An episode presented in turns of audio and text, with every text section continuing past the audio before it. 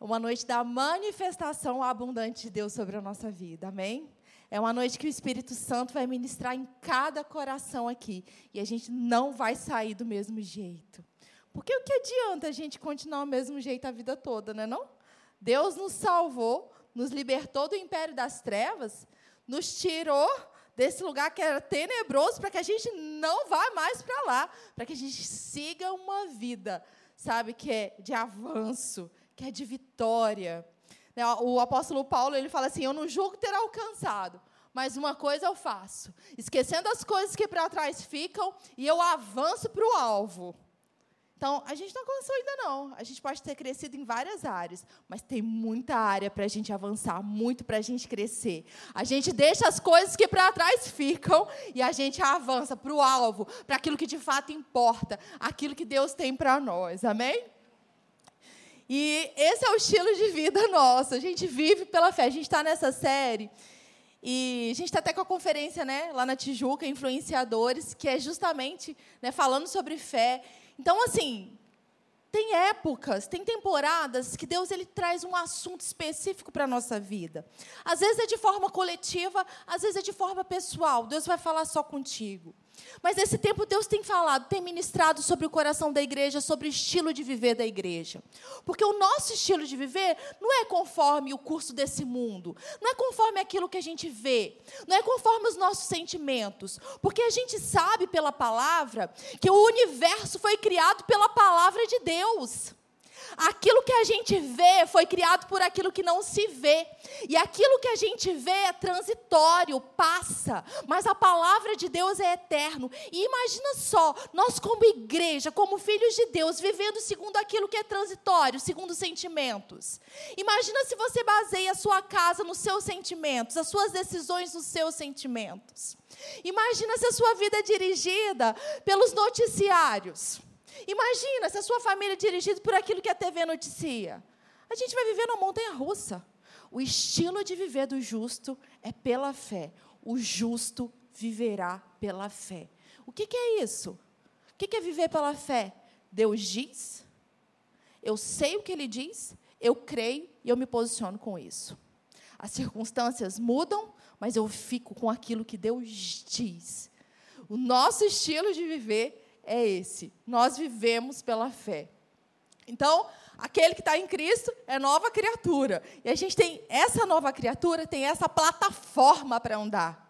É segundo o padrão do céu e não segundo o padrão transitório da terra. Né? Cristo agora vive em nós. E a vida que a gente leva agora é como? Pelos sentimentos?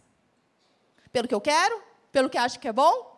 Não pela fé. Em quem? No Filho de Deus, que nos amou e se entregou por nós na cruz do Calvário. E hoje a gente vai falar sobre o espírito da fé. Né? O que, que seria o espírito da fé? O que, que é isso? A fé, ela tem um estilo, um estilo de falar. Imagina só, se eu chego aqui e falo, gente, Ai, a vida está tão difícil. Nossa, essa semana foi difícil. E está tão difícil, né? Você vê tanta coisa ruim acontecendo. Estou até desanimada. Esse negócio de passar pelas águas, acho que essas águas estão me atingindo. Se eu começar a falar isso, vocês estão identificando fé em mim? Dá para, nesse modo de falar, vocês estão identificando que é a fé em mim? A essência da fé não é murmuradora, não é de desistência, não é de crítica ao outro, num ponto de diminuir, de desvalorizar. A essência da fé é declarar aquilo que Deus diz. Esse é o espírito, esse é o âmago da fé. É sair da nossa boca o que é a vontade de Deus. E muitas vezes o que é a vontade de Deus, o que está escrito, vai contradizer com aquilo que eu estou vendo. E vai ser difícil eu declarar aquilo que Deus diz, porque está me confrontando o que eu vejo, o que eu sinto. É muito mais real, muitas vezes, aquilo que eu estou vendo. E é muito mais fácil eu falar do que eu estou vendo. Vamos falar de um relacionamento, de casamento? Muito mais fácil você ver os defeitos do seu marido ou da sua esposa. O que, que vai sair da sua boca? O que, que sai da nossa boca? Reclamação, olha lá, daquele jeito. Sempre faz assim. Olha lá, não presta para nada. Olha lá, o que, que é mais fácil sair da nossa boca? Aquilo que a gente está vendo. Mas o que, que a palavra de Deus diz? E outra coisa, a fé chama a existência as coisas que não são ainda. É loucura, é loucura para esse mundo. Como é que eu vou chamar a existência aquilo que não é ainda? É pela fé. A fé chama a existência aquele marido que você anseia, que você sonha. A incredulidade só fica confirmando uma realidade natural. A incredulidade coloca a gente no lugar que é parado, que é monótono, que não tem avanço. Mas a fé nos faz enxergar, declarar aquilo que está na palavra de Deus e nos faz chegar lá. Amém? Tem uma hora que a gente está na visão espiritual, ansiando pelas coisas que vão acontecer. Mas tem uma hora que a gente persiste, persiste, persiste, a gente chega na terra prometida e a gente experimenta aquilo que a gente está esperando. Que a gente não pode é desistir.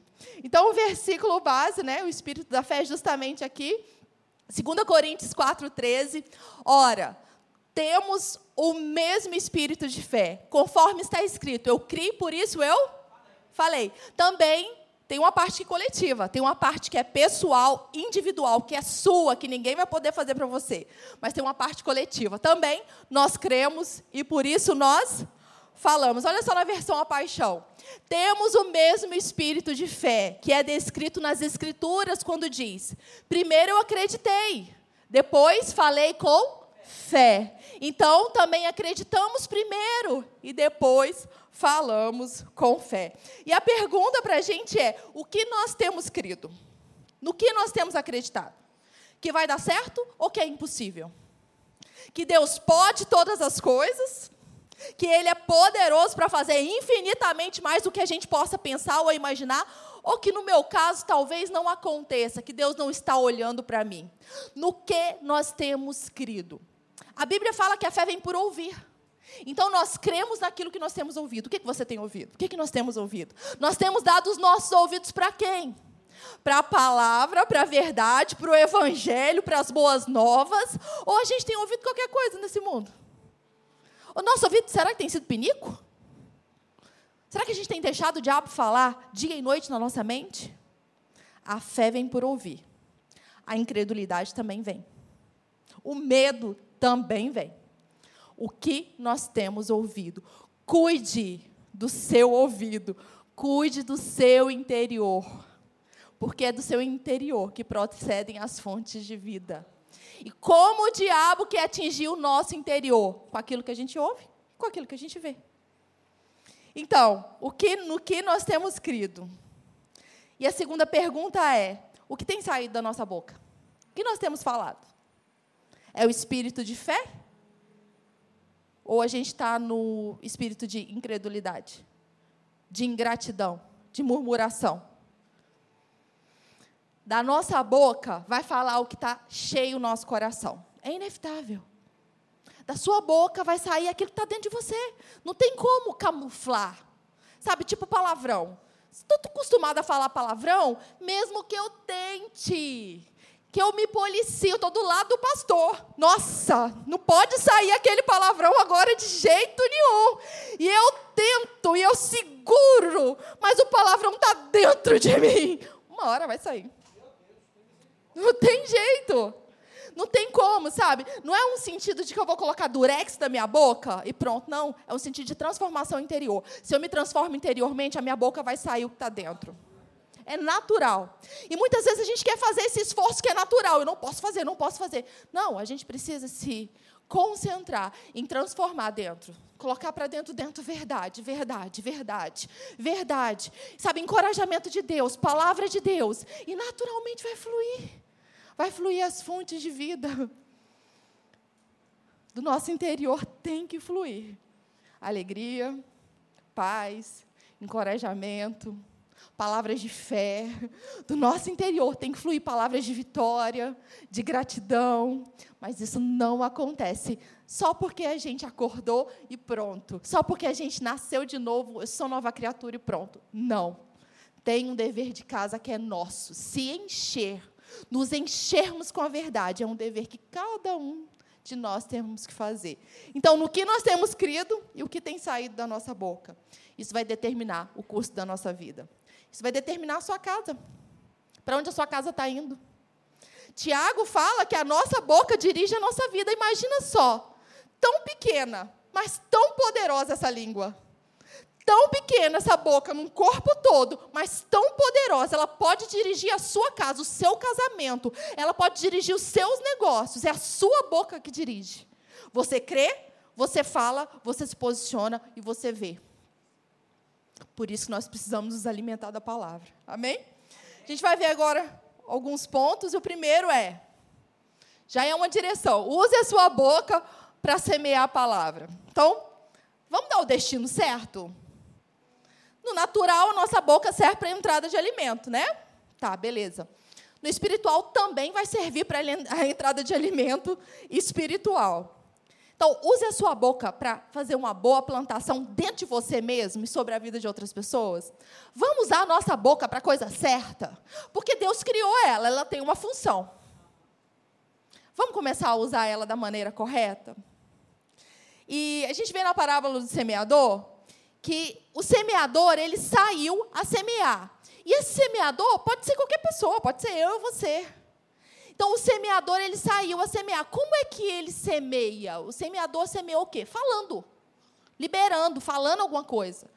Quando Jesus está falando aqui, é claro que está falando da palavra. O semeador saiu para semear o quê? Para falar a verdade, para falar o que está escrito na palavra. Então a gente sabe que tem o semeador que semeia e a semente é a palavra de Deus. E na parábola do semeador tem três solos que deu ruim. O inferno roubou, vieram outro veio circunstâncias, veio preocupação desse mundo, enfim, não funcionou. O problema não está com a palavra de Deus. Amém? A semente é incorruptível. O problema está com o coração que recebe. Três não se qualificaram para produzir. Três não se qualificaram para, no fim do processo, receber a recompensa. Agora, imagina só você: você vem no encontro como esse à noite, você sai da sua casa e você fica com o coração fechado, ou de repente o inferno vem, rouba a palavra e você volta para cá do mesmo jeito. A palavra não atingiu o seu coração. É perda de tempo ou não é perda de tempo? Eu não sei você, mas eu não quero perder meu tempo. Eu quero ser o solo, o único aqui que se qualificou, onde a palavra chegou, caiu e frutificou. E outra coisa, pode produzir a 30, 60 e a 100 por um. Ainda tem isso. O solo é bom, está atento e ainda a frutificação pode ser diferente. Tem gente que vai sair daqui com 100. Tem gente que vai sair com 30. Tem gente que vai sair dessa noite com nada. Qual é o seu coração nessa noite? O problema não está com a palavra de Deus, mas qual é a nossa atenção, a nossa fome, o quanto nós queremos receber no nosso coração. O semeador semeia, a palavra é a semente. E então, Vamos pensar, nessa noite eu estou sendo semeadora. O Rafa já semeou no seu coração. estou sendo a semeadora. Mas deixa eu te perguntar: quantas vezes na semana a gente se encontra? Quantas vezes na semana o pastor Rafa ministra sobre o seu coração? Lança semente. Quantas vezes você ouve uma ministração? Agora, minha pergunta: quantas vezes você fala?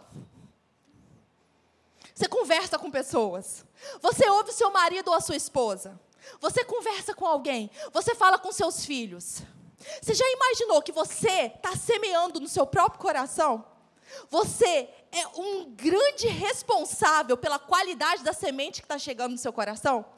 Se for a palavra de Deus e se o seu coração estiver propício, vai ser muito bom. Mas você já imaginou que as palavras que você tem dito pode estar corrompendo o seu interior? E você é responsável pelas palavras que saem da sua boca. Imagina quanta gente não pode edificar a nós mesmos e quem está do nosso lado. Imagina o instrumento poderoso que você tem em sua boca. Tem gente que tem bomba atômica. Tem crente que tem uma boca cheia de fé que é mais poderoso que uma bomba atômica natural. Porque o Espírito Santo se move e o Espírito Santo tem um poder criativo. Às vezes a gente está esperando uma força natural, algo natural, uma ferramenta natural para trazer transformação na nossa casa, no emprego, em algum lugar. Mas eu vou te falar, a resposta já está na sua própria boca.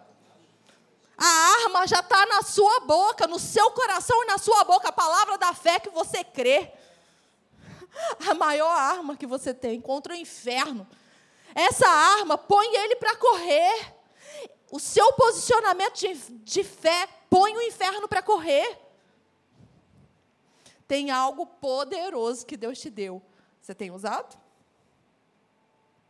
Então imagina que seu coração é um solo fértil e está esperando nessa noite, nesse ano e nos próximos anos que você libere as palavras certas para que haja um grande plantio e então uma grande colheita. Tem muita gente que está esperando colher. Ah, mas eu quero uma grande colheita. Ah, vai ser uma realização muito grande. Vai ser o ano da manifestação abundante de Deus. Eu vou ter muito, eu vou colher com júbilo. Mas esqueceu de um pequeno detalhe: plantar. Nós precisamos plantar para colher. Né? Imagina só, vou falar para o Rafa: olha, semana que vem nós vamos colher uma tonelada de tomate. Aí ele vai virar para mim: ah, é? Não vi você plantando nenhuma semente de tomate. Da onde que esses tomates vão aparecer? Você está com problema? Se a gente espera colher, é preciso plantar. Precisa colocar sementes no solo. Amém? E olha só, vamos abrir em Provérbios. Pega sua Bíblia aí. Como diz o pastor Hélio, Bíblia de papel. Vamos dar atenção à palavra. O celular é uma bênção, mas muitas vezes ele é uma distração nas nossas mãos. Eu que o diga. Tenho que tomar muito cuidado, senão ele me rouba. Muita coisa. Provérbios, Provérbios 3.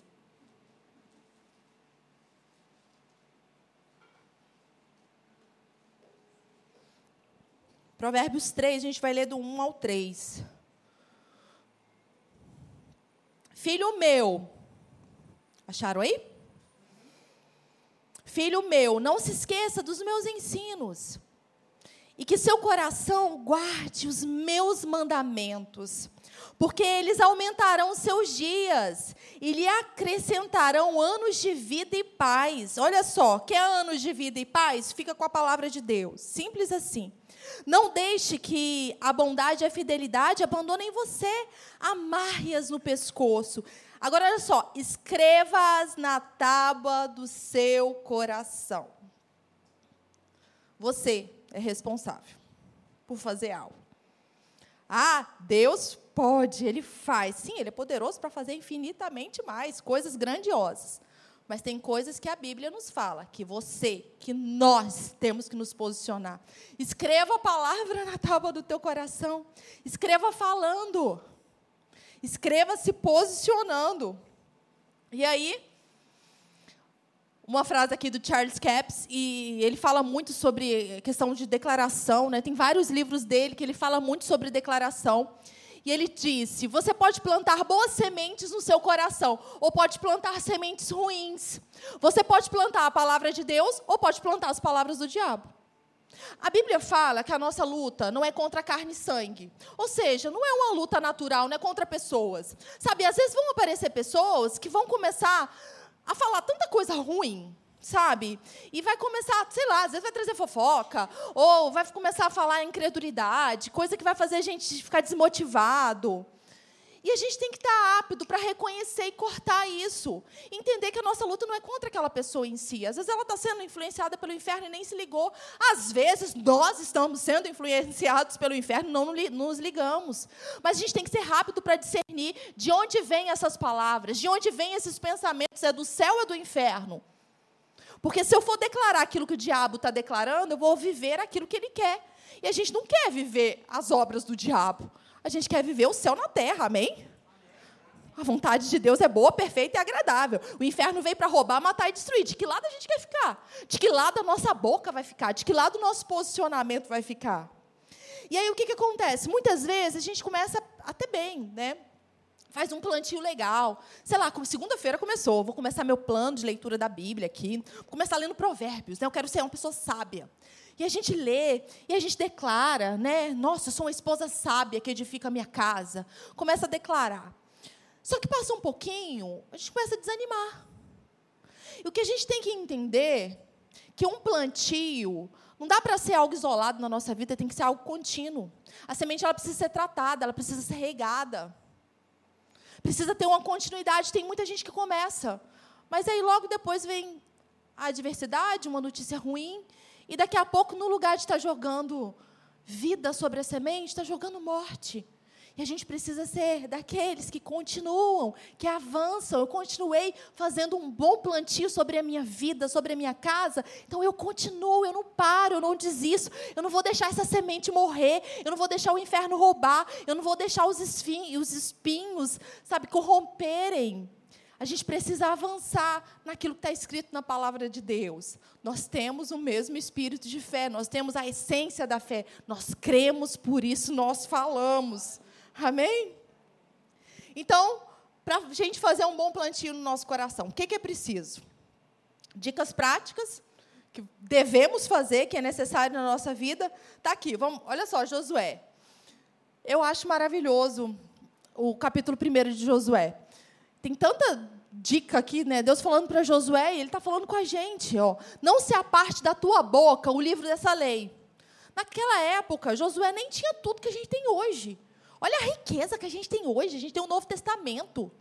Tem orações até prontas aqui para a gente. O apóstolo Paulo escreveu.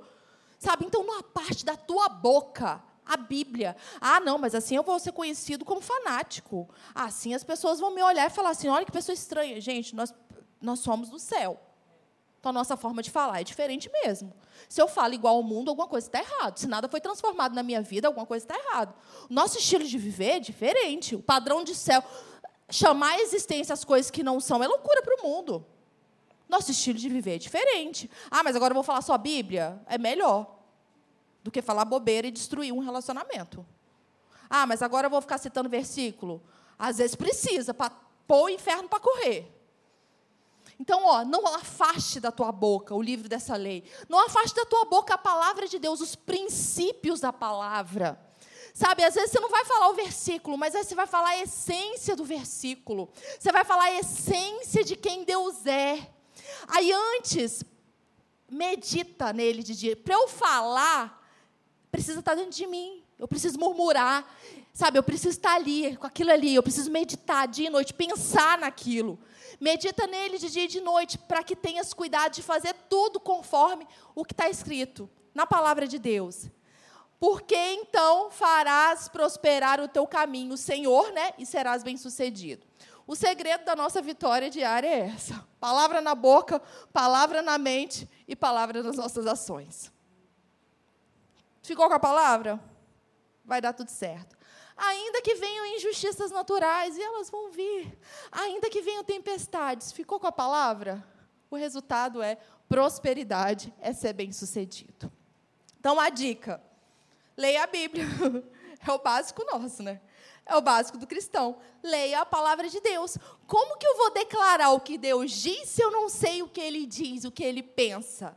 Leia, faça um plano de leitura. Ainda que você não conseguiu aquele dia, não desista, continue. Nós precisamos ser um povo da palavra e do Espírito.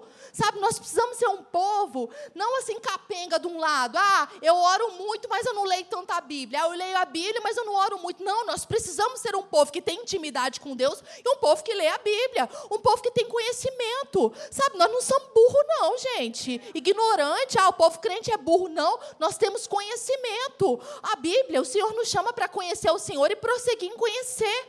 Como que eu conheço se eu não leio? Como que eu conheço se eu não leio o livro que Deus deixou para a gente? Leia a Bíblia, então a palavra vai estar dentro de você. Segundo, segunda dica, declare, fale, abra a sua boca. Às vezes a gente está cansado, a gente está com preguiça, mas joga fora isso e declare. Às vezes você está passando adversidade em alguma área na sua vida, talvez financeira, talvez dentro da sua casa. O que, que a Bíblia diz sobre isso? Medita e declara. Medita e chama à existência aquilo que você quer ver. Medita e traz a realidade do céu para a circunstância. Terceira dica: não pare de falar a verdade, seja perseverante, ainda que seja uma dor física no seu corpo. Continue concordando com a palavra. Jesus levou sobre si as nossas dores e enfermidades. E quarta, quarta dica: não anule as suas palavras declarando incredulidade. Aí o que, que a gente fala? né? Aí tá lá, de repente recebeu um diagnóstico, alguma coisa. Aí a gente fala: "Não, Senhor, eu entrego a ti. Eu creio que Jesus levou sobre si as minhas dores e enfermidades, tal". E aí a gente ora. Passou o tempo da oração, foi conversar com a pessoa. Nossa, tô com esse negócio aqui. O médico falou: "Ih, não. Eu ouvi lá que fulano morreu por causa disso. Sei lá, não sei o que vai dar não. Não sei se Deus vai curar, não sei se é a vontade dele". Aí é como se a gente fosse assim meio doido, né? Uma hora eu estou orando, confiando que Deus levou sobre si, declarando a vitória. Daqui a pouco eu estou conversando com a pessoa aqui, cancelando tudo aquilo que eu falei. Semeei uma semente que é incorruptível, daqui a pouco semeei algo que vai devastar minha plantação. Então, uma vida de fé, uma vida que a essência é a fé, não é que eu fico, fico discordando da palavra, mas que eu começo crendo, falando e continuo declarando. É fácil? Não, não é fácil. Porque às vezes a gente vai ser chamado para discordar da palavra. Às vezes alguém vai sentar do nosso lado e chamar a gente, conversar com a gente, levar a gente a concluir que não dá, que assim Deus não faz assim. Por que, que a gente consegue? Porque a gente está tão cheio que a gente continua. A gente continua. Né? É o que o pastor Hélio fala. Falou que não deveria ter falado? Abriu a boca, cancela as palavras. Cancela aquilo, está amarrado, não, não aceita, não é isso. Peraí, volta. Que Deus diz é isso. Fica com o que Deus diz. Não devaste a sua plantação. Não destrua aquilo que você começou a fazer. Aquilo que você começou a plantar tão bem. E aí, o segundo ponto, Cuidado com a sua língua. Ou para nós todos, né? Cuidado com a nossa língua. A gente precisa tomar muito cuidado. Porque ela pode destruir. Destruir casamentos, relacionamentos. E aí eu trouxe esse provérbio aqui, dá uma olhada. Pedras e paus podem quebrar ossos, mas as palavras nunca ferirão. Provérbios 79, 11. Amém? Amém? Amém, gente? Está na Bíblia? Tá, isso foi Deus que escreveu? Está em concordância com aquilo que a gente está? Tá lendo? E olha só, a Bíblia não se contradiz, hein? Está escrito isso aqui na Bíblia? Não, isso é heresia de Satanás. Gente, as palavras, elas ferem. Você já deve ter experimentado isso tanto do lado de ser ferido quanto do lado de ferir alguém. As palavras elas podem destruir, elas ferem. E por isso a gente tem que tomar muito cuidado, sabe, com o que a gente fala. Sabe aquele calor do momento em que pronto falei? Não, com, gente não é, com a gente não é assim, pronto falei. Com a gente é eu medito, eu penso, eu falo com o Espírito Santo, eu ando mais uma milha, eu espero mais um pouco, porque eu não quero destruir a vida da outra pessoa. Porque eu não quero destruir a minha vida. Então, as palavras, elas podem matar, elas podem destruir jardins. E a gente precisa tomar muito cuidado. Nós não deveríamos dizer nada que não desejamos que aconteça ou que não seja a vontade de Deus. Sabe, tem coisa que a gente fala só para implicar? Fala para implicar o outro. No fundo, no fundo, não quer. Sabe assim, quando é, talvez a esposa está brigando com o marido, daqui a pouco ela fala assim: Ah, eu quero divórcio. Não abre essa porta, não. Melhor ficar, engole, fica calado. Não abre essa possibilidade, não. E de repente fala só para magoar o outro. Hum, e acha que está fazendo para magoar o outro, mas no fim está ferindo é a casa toda, ferindo a si mesmo, está fazendo uma plantação dentro de si mesmo. um cuidado muito grande. Se a gente não quer, não vamos falar, gente. É simples. Eu não quero ver a destruição. Por que eu vou falar sobre isso? E não falar o que não é a vontade de Deus. E aí, às vezes, a gente acha assim: ah, aí, sei lá, alguém fez mal para a gente, e fez alguma coisa que a gente não gostou, ou sei lá, falou mal da gente, e sei lá, alguma pessoa fez alguma coisa. E aí, o que, que é mais natural da gente? Revidar o mal com o mal, né? Se a pessoa não fez o que eu não gostava, vou fazer o quê? Vou falar mal dela também. O natural é o mal com mal.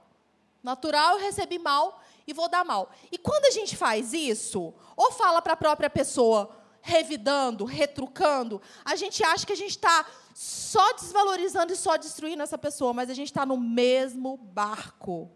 A palavra que está ferindo o outro está ferindo a gente. A gente está plantando sobre a vida do outro e plantando sobre a nossa vida.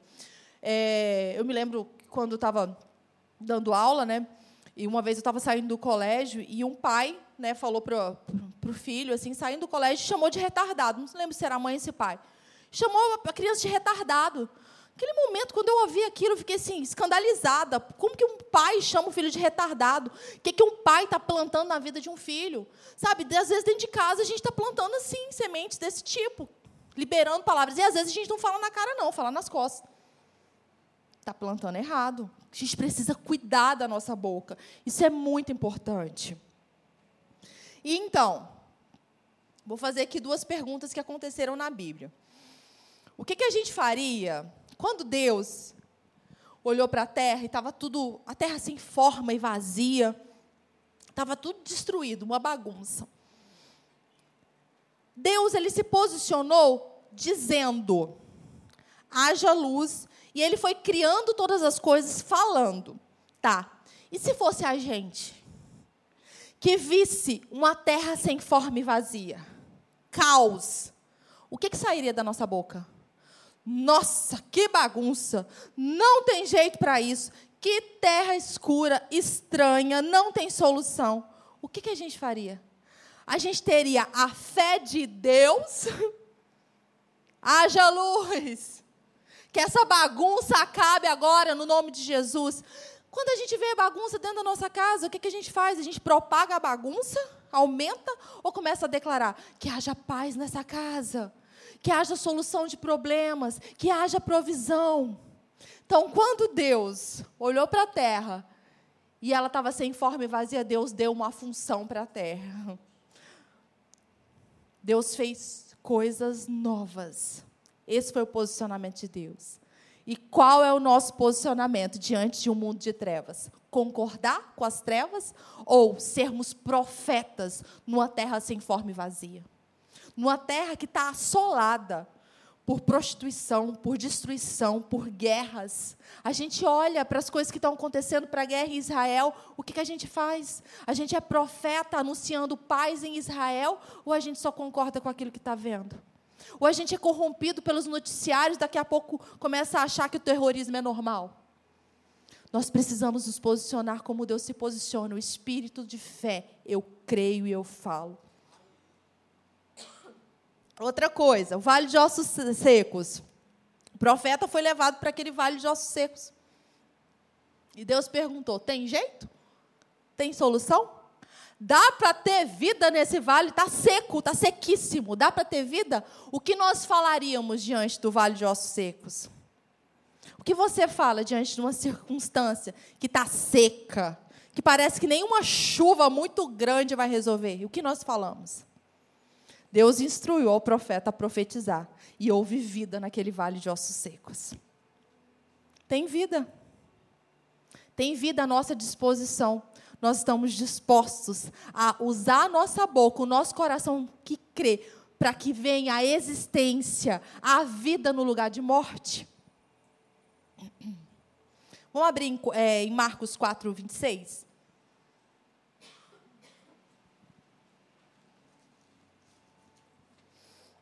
Marcos 4, 26.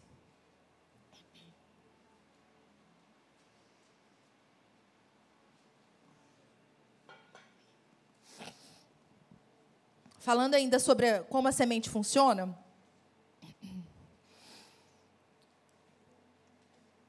Então, Marcos 4, 26. Jesus disse: O reino de Deus é como o homem que lança a semente na terra. Ele dorme e acorda, de noite e de dia, e a semente germina e cresce sem que ele saiba como. A terra por si mesma frutifica. Primeiro aparece a planta, depois a espiga, e por fim o grão cheio de espiga. Então, aqui está falando como funciona o reino de Deus. É esse homem que lançou a semente. E aí os dias passam, nananã, nananã, e Deus dá o crescimento. Beleza? Então, a gente vai ver um vídeo agora, justamente de uma semente que caiu na terra e o processo que acontece dessa semente na terra. Então, imagina só.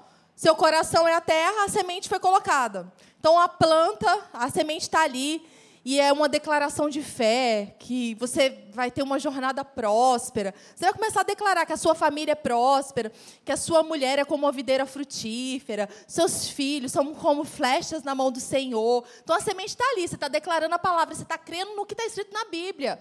Né? Eu não sou daqueles que retrocedem para a perdição, mas eu sou daqueles que avançam para a salvação. Está ali, a semente está sendo plantada no solo. A semente é a palavra de Deus, incorruptível. Se o Senhor é por mim, quem será contra mim. A semente está ali, caiu no solo e está acontecendo, está prosperando, está progredindo. Né? Deus não me desampara, Deus está comigo como um poderoso guerreiro, por isso tropeçarão todos os meus adversários. A semente está tá, tá crescendo, a palavra de Deus está sendo lançada no coração e pronto, olha só. Está se formando algo novo. E esse processo vai acontecendo. É um processo de continuidade. Não dá para desistir no meio do caminho. Mas aí, de repente, vamos lá para Tiago. Tiago 3. De repente, a gente começa a abrir a nossa boca, concordando com aquilo que a gente está vendo ou sentindo de repente até ficou assim bonito, está crescendo o meu jardim, está crescendo a minha plantação. Olha só o que, que Tiago fala, Tiago 3, 5.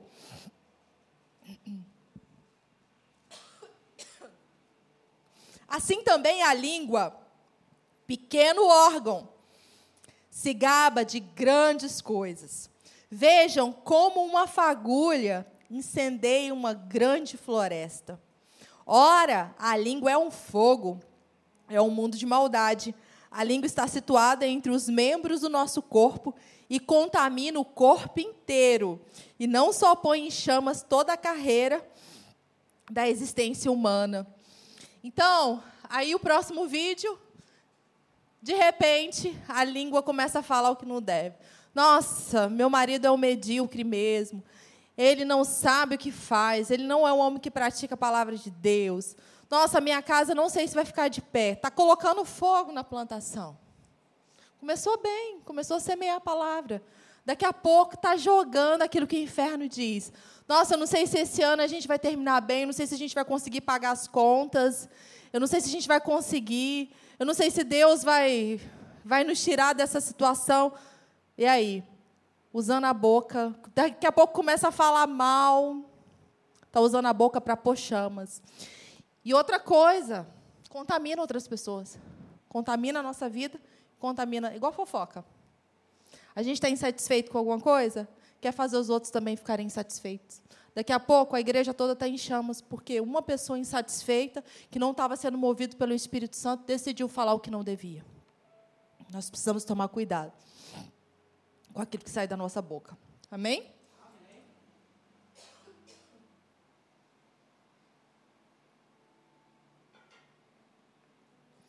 E aí agora, fale a montanha. É o próximo ponto. Ups, obrigada. Fale a montanha. É, em Marcos 11, vamos lá.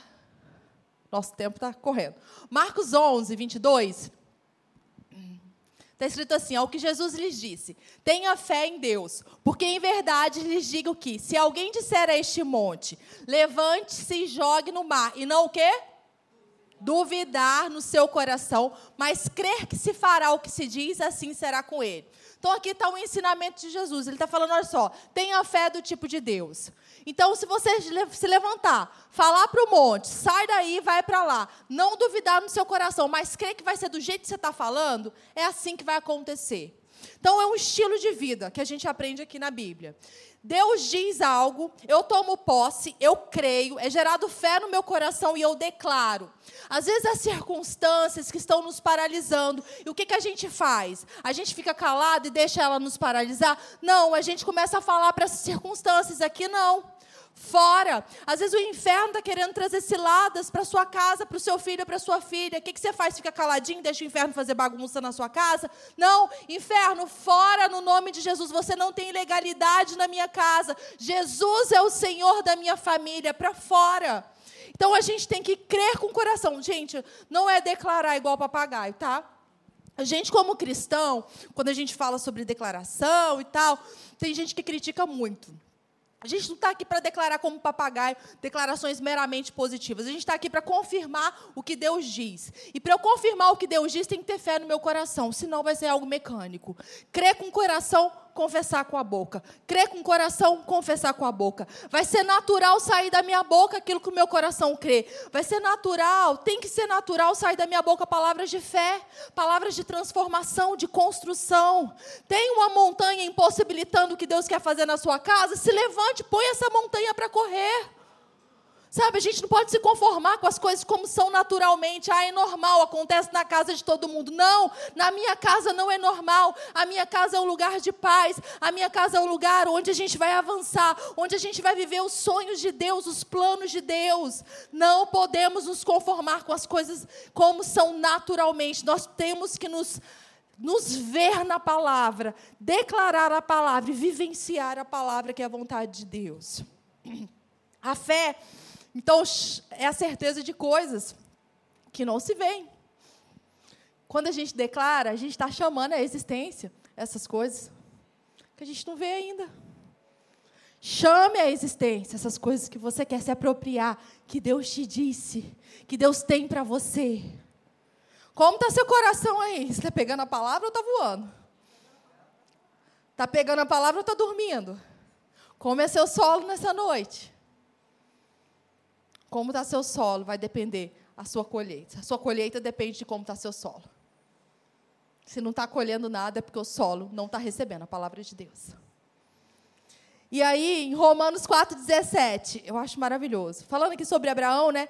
Deus que dá a vida aos mortos e chama a existência as coisas que não existem como se existissem. É assim que Deus age. Tende fé de Deus, tende a fé do tipo de Deus. Chama a existência as coisas que não existem ainda. Fé. Não, gente, eu vou exercer fé naquilo que eu estou vendo?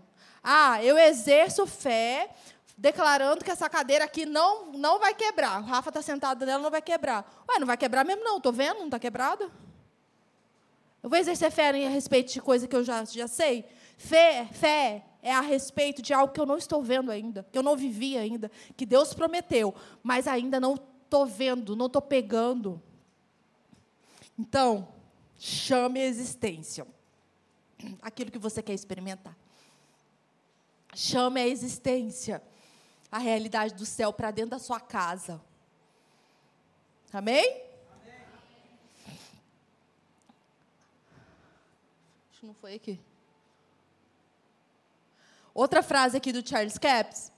É, a palavra de Deus que é concebida no coração formada com a língua e proferida com a boca, se torna uma força espiritual, liberando a capacidade de Deus. Então a palavra dele está aqui, ó, está dentro do meu coração, está vivo, chegou no meu coração, formou, é, foi formada pela minha língua, está saindo, proferida pela minha boca, se torna uma força espiritual, se torna o poder de Deus para movimentar as coisas, liberando então a capacidade de Deus. O Rafa falou aqui sobre a pessoa que está na corrida e ele está ali preparado para sair.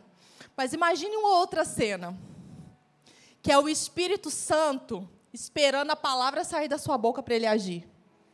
O Espírito Santo está só ali esperando, esperando, esperando para ele poder agir. A terra estava sem forma e vazia. Deus disse: haja luz, houve luz. E o Espírito Santo estava onde? Pairando. O Espírito Santo estava esperando uma palavra de Deus. O Espírito Santo está esperando a palavra de fé que sai da sua boca para que ele possa se movimentar. E aí, muita gente fala que, ah, mas vocês que são da fé, né? Vocês negam as circunstâncias. Vocês estão negando a realidade natural. Não, a gente simplesmente está ficando com o que Deus diz. Porque ficar com o natural é muito fácil. Ficar com aquilo que a gente está vendo é fácil, não é mole? Se eu tenho um diagnóstico, o médico me diz, ficar com isso aqui é fácil. Agora, ficar com a palavra são os da fé, são os que dão crédito à verdade, perseveram. Sabe? Então, fé não é negar as circunstâncias, mas é chamar à existência a verdade, aquilo que eu quero viver. Aquilo que Deus diz é dizer com certeza o que Deus diz ao nosso respeito. Ter o espírito de fé, novamente, não é declarar palavras vazias, sem um coração que crê. Ter o espírito de fé é crer e falar. Amém? Então, fé não é negar que existe uma montanha. Ela está lá, o problema está lá. Fé é falar essa montanha, se posicionar com o que Deus diz. Nós precisamos, nesses dias, nos posicionar com a palavra, porque muitas coisas serão apresentadas diante dos nossos olhos. Com quem nós vamos ficar? Nossa boca vai concordar com quem? Para onde nós vamos dirigir a nossa casa? Como nós vamos terminar esse ano? Como nós vamos começar o próximo ano? Deus tem mais para nós, seus filhos. Mas a pergunta é: nós, como filhos de Deus, queremos mais? Ou o básico, ou o mínimo é suficiente? O que nós queremos? Nós queremos experimentar o melhor dessa terra ou o pouquinho tá bom? A gente quer boa medida, recalcada, sacudida ou só um pouquinho tá bom para a gente? Aonde nós queremos chegar? E agora, para finalizar, o último ponto, nós cremos, por isso nós falamos. Então tem uma parte que é nossa como igreja juntos. No individual, é importante que você cuide da sua vida, da sua casa. É importante que você dirija a sua casa para um bom lugar, que você dirija a sua empresa para um bom lugar, que você dirija, sabe, a, a, o destino da sua família para um lugar que é do céu. Mas tem uma parte que nós, como igreja, podemos fazer. Nós cremos, por isso nós falamos. E aí, por isso que a gente se encontra. A Bíblia fala da importância de congregar. Nós precisamos nos estimular um ao outro. Você é importante. E tem um tipo de oração que é a oração da unanimidade, onde a igreja se reúne e ora junto por um mesmo propósito. Eu criei, por isso eu falei. Nós cremos, por isso nós falamos. Para finalizar, eu me lembro certa vez que a gente tinha, eh, a gente estava orando como igreja por um, por um missionário que estava na Turquia, um pastor americano, ele estava lá e ele estava sendo perseguido, né? E ele foi preso. Ele estava pregando o evangelho, ele foi preso e ele poderia ser condenado e ficar o resto da vida lá preso na Turquia. E nós nos posicionamos como igreja em unanimidade para declarar que esse homem seria solto. Então, a igreja nos Estados Unidos estava orando, se eu não me engano, até o presidente norte-americano foi lá, tentou intervir. Nós, como igreja no Brasil, Academia da Fé, estávamos orando por esse, por esse homem de Deus, e ele foi solto. A justiça de Deus se manifestou. Há poder quando nós cremos juntos e declaramos juntos. Quando a gente está cantando aqui, quando a gente está adorando a Deus, você já reparou que não são letras comuns? É a palavra de Deus. Nós estamos declarando a palavra de Deus. Agora imagina, você declarando com a consciência daquilo que está declarando, junto com seu irmão, com a consciência daquilo que está declarando. É fogo, é poder de Deus, é unção de Deus sobre a nossa vida. Nós precisamos ter essa consciência de que juntos há um poder dunamis, muito forte, muito grande, explosivo. Não fica na sua casa sozinho, sim. Cada um de nós temos um papel a ser feito no individual, que ninguém vai fazer no nosso lugar. Mas nós temos um papel coletivo como igreja. Se você não está, faz falta. Nós precisamos juntos de crer. Crer e confessar confessar e crer. Você foi chamado para semear na vida de quem está do seu lado. E você pode lançar lindas sementes, que daqui a pouco vai dar uma grande colheita. Vamos ficar de pé? Eu quero que você traga agora a sua memória, ou o seu pensamento, ou que você imagine uma grande colheita. Qual área você quer colher? Que, que você quer desfrutar, sabe, ainda nesse ano? Quais palavras de Deus você quer experimentar? Agora começa a pedir o Espírito Santo para te conduzir aonde você precisa plantar. O que precisa ser transformado? Quais declarações precisam mudar? Para que você possa experimentar esse sonho que está no seu coração. Como o pastor Hélio diz, nada é do nada. As, as coisas acontecem por um motivo. Qual é a colheita que você quer ter? Você quer colher com júbilo? É tempo de plantar, mesmo que seja chorando. É tempo de fazer a palavra de Deus ser uma realidade na nossa vida, não algo distante de nós, não algo que só o pastor experimenta, mas que cada um de nós experimentamos. Abra seu coração, que é um bom solo, e abra sua boca para plantar no seu coração e no coração das outras pessoas. Amém?